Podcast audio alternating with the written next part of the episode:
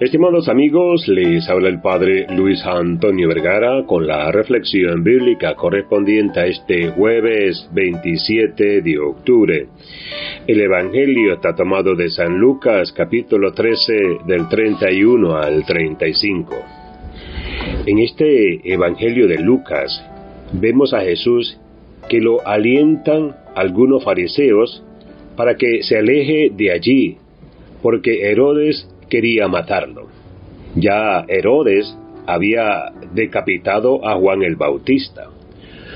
Como vemos, los profetas eran rechazados. Jesús sabía que en su misión de profeta iba a ser rechazado, pero no le asusta la misión.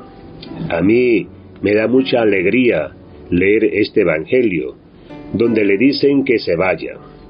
Le anuncian que lo están buscando para matarlo.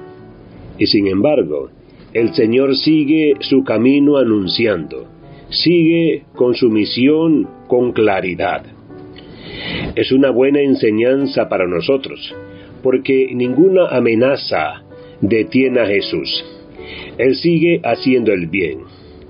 Yo pienso, ¿no debe ser así nuestra vida también? Nosotros debemos pasar haciendo el bien.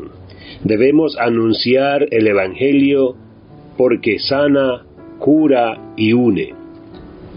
Sin duda es exigente.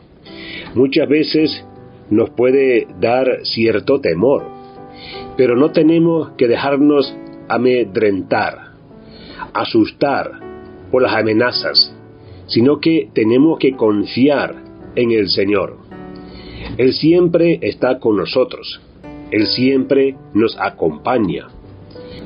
Pidamos al Señor que, así como Jesús siguió su camino y les aseguró que después dirán, bendito el que viene en nombre del Señor, que también nosotros, en nuestra misión de cristianos, que somos otro Cristo, no nos dejemos asustar por criterios, por situaciones que nos pasan a diario.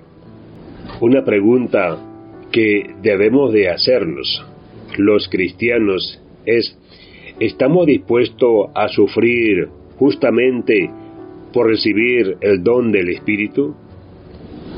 ¿Por recibir desprecio y persecución?